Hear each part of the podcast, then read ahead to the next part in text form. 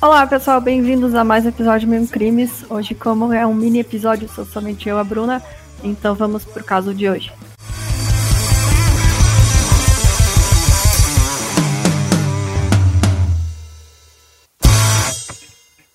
O Ives Yoshiaki Ota, ele nasceu em 2 de junho de 89. Ele era filho do Masataka Ota e da Keiko Ota. Ele tinha uma irmã chamada Vanessa e ele era descrito como uma criança amorosa e dócil. O pai dele, o Masataka, ele foi o primeiro das lojinhas, o primeiro comerciante a ter lojinhas de 99, ele foi pioneiro na região de São Paulo nos anos 90.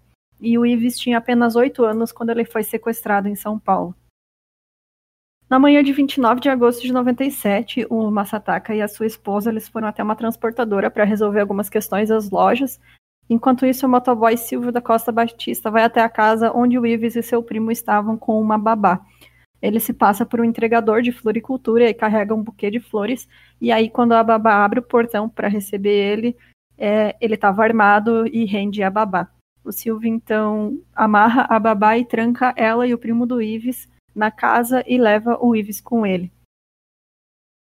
Então, por volta das 7h15 da noite, a Keiko, que é a mãe do Ives, ela chega em casa e ela vê vários policiais ao redor da casa e inicialmente ela acha que aconteceu alguma coisa com os vizinhos, né? Mas logo que ela chega, a Vanessa fala para a mãe que o Ives tinha sido sequestrado. A família foi até a delegacia e aí foram enviadas equipes do delegado Marcos Carneiro para trabalhar no caso, já que eles eram da divisão de, de sequestros, e então, no sábado, dia 30 de agosto de 97, um resgate de 80, 800 mil dólares, que seria o equivalente a mais de 4 milhões de reais hoje em dia, mas que na época era 892 mil reais, é, foi pedido por um telefone. Dentro de três dias, os sequestradores entraram em contato novamente e aí eles diminuíram o valor do resgate para 80 mil dólares. Então, logo após essa primeira ligação, os policiais começaram a trabalhar para identificar a origem das chamadas e eles conseguiram obter números em, em uma localidade na, re, na região de Vila Guarani. E esse número era de um telefone público, né, um orelhão. Então, os policiais montaram também uma estratégia para também ter certeza de que o Ives estava vivo, porém, toda vez que eles faziam perguntas aos sequestradores que só o Ives ou alguém da família saberia, os sequestradores respondiam com alguma outra coisa que o Ives saberia, como se eles tivessem conseguido aquela informação antes e não tinham resposta para a pergunta que eles estavam fazendo naquele momento. Então, com isso, os policiais já desconfiavam de que o Ives já tinha sido morto. Então, a polícia identificou o orelhão de onde estavam fazendo essa ligação, essas ligações e montaram uma tocaia lá para guardar a próxima ligação né, para a família então, quando eles estavam lá esperando, eles encontraram o Silvio, que estava ligando para a família do Ives naquele momento. Ele tenta reagir, mas ao chegar na delegacia, ele decide colaborar. Ele já tinha passagem pela polícia por roubo e outros crimes, e aí ele falou que ele tinha raptado o Ives, mas tinha entregado ele a Paulo de Tarso e não sabia onde a criança estava. O Paulo de Tarso Dantas era um policial militar que trabalhava como segurança para os comerciantes na rua da, das que ficava a loja do pai do Ives, né? Eles, os comerciantes pagavam uma quantia mensal para um grupo de policiais fazer essa ronda e tal, e todo dia eles passavam por lá. Então eles eram como seguranças particulares daquela, daquele grupo de comerciantes, daquelas lojas, né? O Silvio negava sua participação no sequestro, até que a babá fez o reconhecimento e confirmou que ele é quem tinha sequestrado o Ives. E a polícia então descobriu que o Silvio, na verdade, esse não era o nome verdadeiro dele. O nome dele era Adelino Donizete Esteves. Então, além de tudo, ele estava usando uma identidade falsa. Então, na madrugada do dia do sequestro, o Adelino ofereceu um copo de leite com achocolatado com comprimidos de bromazepam, que é um remédio para ansiedade, que estavam esmagados e misturados junto com leite, e fez com que o Ives dormisse.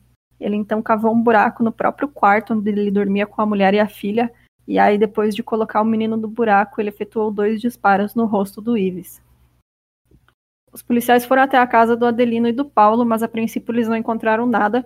Mas então, numa segunda busca na casa do Adelino, atrás de peças de roupa, manchas de sangue ou qualquer pista que fosse do menino, eles encontraram uma alteração recente no piso, no quarto debaixo de um berço. o piso foi retirado, então a cova onde o Eve ficou enterrado por 11 dias foi encontrada. Para constatar que o homicídio tinha acontecido ali mesmo, os peritos peneiraram a terra da cova e eles encontraram um projétil de 9 milímetros, que é de uso exclusivo das Forças Armadas.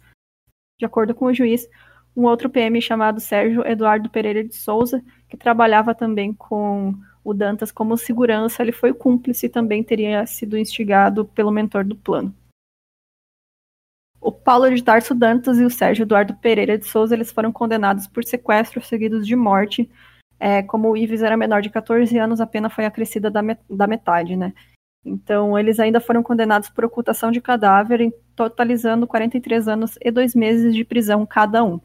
O Adelino Donizete Esteves, além de sequestro e ocultação de cadáver, foi condenado por falsidade ideológica e falsa identidade, e ele foi condenado a 45 anos e seis meses de prisão. Porém, né, a nossa Constituição diz que ninguém pode ficar preso por mais de 30 anos, mas claro que existem né, aqueles recursos todos que a gente já viu em outros casos. Porém, nesse caso, todos os condenados já, já estão cumprindo o regime semiaberto.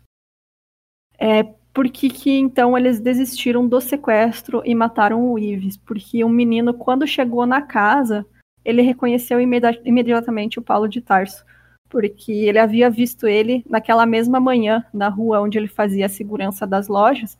Ele tinha visto o Paulo sair de uma viatura e reconhecido ele. Aí quando ele chegou na casa, ele olhou para o Paulo e falou: "Ah, você é o segurança do meu pai". Então o Paulo mandou o Adelino matar o Ives porque ele havia sido reconhecido.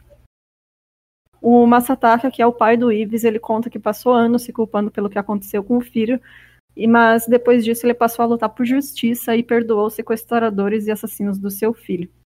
Ele fez isso no programa do Fantástico, que eles tinham um quadro de pessoas perdoando umas às outras, e ele disse que quando viu uma pessoa perdoando um criminoso, né, uma, uma vítima perdoando um criminoso, ele disse que ele precisava daquilo também, que ele só encontrou a paz quando ele deixou de sentir ódio. É, ele também levanta a bandeira de prisão perpétua para crimes hediondos, porque ele diz que acredita que os crimes precisam ter penas mais duras, e ele afirma que a, é contra a pena de morte, né, que ele acredita somente que as pessoas têm que ficar presas é, a vida inteira.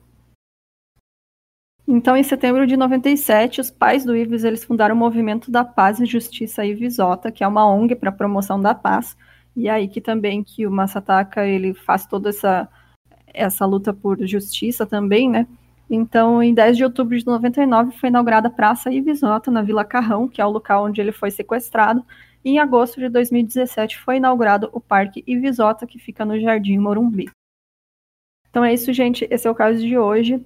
É, foi um caso muito famoso na época, porque é muito raro que crianças sejam sequestradas, porque, como disse o, próximo, o próprio delegado desse caso, ele conta que é o caso que mais chocou ele na carreira dele, porque os próprios criminosos têm um código de conduta que é não envolver crianças em crimes, mas que essas pessoas foram tão cruéis que ignoraram até isso mesmo e acabaram matando uma criança.